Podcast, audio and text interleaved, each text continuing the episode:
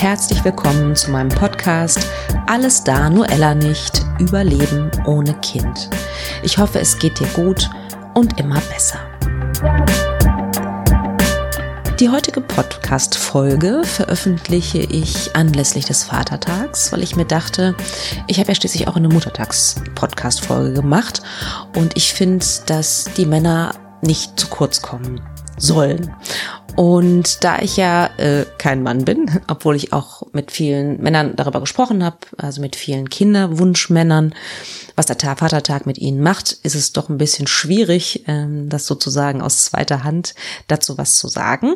Deswegen habe ich mir überlegt, dass ich heute 14 Fragen an die Kinderwunschmänner, an die Herzensväter stellen möchte. Und ja, entweder hörst du die Folge an, du bist ein Mann und hörst dir die Folge an und nutzt die Fragen zur Reflexion. Oder du als Partnerin hörst sie dir an und nutzt die Fragen vielleicht für ein gemeinsames Gespräch. Hier ist meine erste Frage. Vatertag, ist das ein Trigger? Also wirst du wenn du an den Vatertag denkst, wirst du mit deinem Schmerz, mit deiner, deiner Trauer, deiner Sehnsucht, deiner Hoffnung konfrontiert? Oder ist Vatertag für dich völlig irrelevant und uninteressant? Die zweite, Frage, die ich dir gerne stellen möchte. Mm, wie viel Schmerz ist eigentlich in dir? Gibst du deinen Gefühlen Raum? Wie trauerst du eigentlich? Weinst du manchmal? Frage 4. Fühlst du dich manchmal, hm, wie soll ich das sagen, nicht gesehen?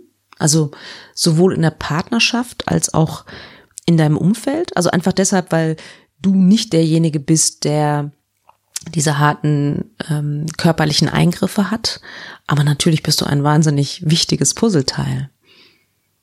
Und die fünfte Frage schließt sich direkt daran, wie fühlst du dich damit, dass deine Partnerin diese ganzen körperlichen, ja, die ganzen körperlichen Geschichten mitmachen muss? Und du bist ja letztendlich ein Stück weit zur Passivität gezwungen. Was macht das mit dir? Hör mal in dich rein. Was hast du eigentlich für Bedürfnisse in der Kinderwunschzeit? Egal, wo ihr da gerade steht. Was brauchst du gerade? Wovon träumst du? Also neben dem Vaterwerden vielleicht. Hast du eine Vorstellung von deinem Leben in den nächsten Jahren? Frage 8. Hast du dir schon mal überlegt, wie du deine Väterlichkeit, wie auch immer du sie für dich definierst, noch ausleben kannst? Frage 9 ist eine krasse Frage. Ich stelle sie trotzdem. Denkst du manchmal insgeheim darüber nach, dir eine andere Partnerin zu suchen? Sprichst du mit deinen Freunden über euren Kinderwunschweg und dass der schwierig ist? Habt ihr als Paar darüber gesprochen, wem ihr das erzählt, wem ihr das erzählen wollt und wem nicht? Frage 11. Und das ist oft eine Frage, da, ähm, da wehren sich die Männer oder manche Männer innerlich, glaube ich. Redest du mit deiner Partnerin ehrlich über diese ganzen Dinge, über deine Gefühle und deine Bedürfnisse? Und ähm, ich habe in einem Buch gelesen, ähm, da war ein Artikel über einen Mann, der hat das mit dem Joggen verglichen.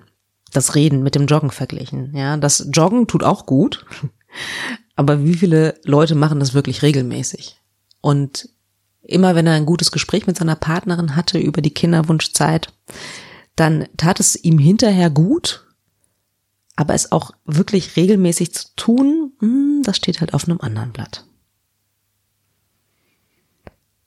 Hast du die Rolle des Starken in eurer Beziehung während der Kinderwunschzeit eingenommen?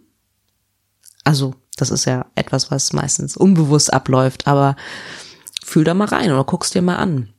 Hast du das Gefühl, immer der Starke sein zu müssen und kotzt dich das manchmal an? Weil, ja, niemand kann immer nur stark sein. Möchtest du weitermachen? Die nächste Option, die nächste Behandlung? Oder näherst du dich so langsam dem Punkt, aufhören zu wollen? Dein oder ja, euer Leben wieder zurückzuerobern sozusagen? Und falls ja, redest du mit deiner Partnerin darüber? Und die letzte Frage, die ich habe, bist du manchmal einfach wütend über den ganzen Scheiß und darüber, dass es nicht so einfach geht bei euch?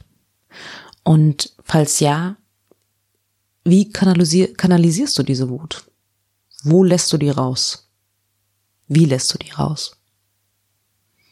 Ja, das waren die 14 Fragen, die ich Kinderwunschmännern, Herzensvätern äh, gestellt habe.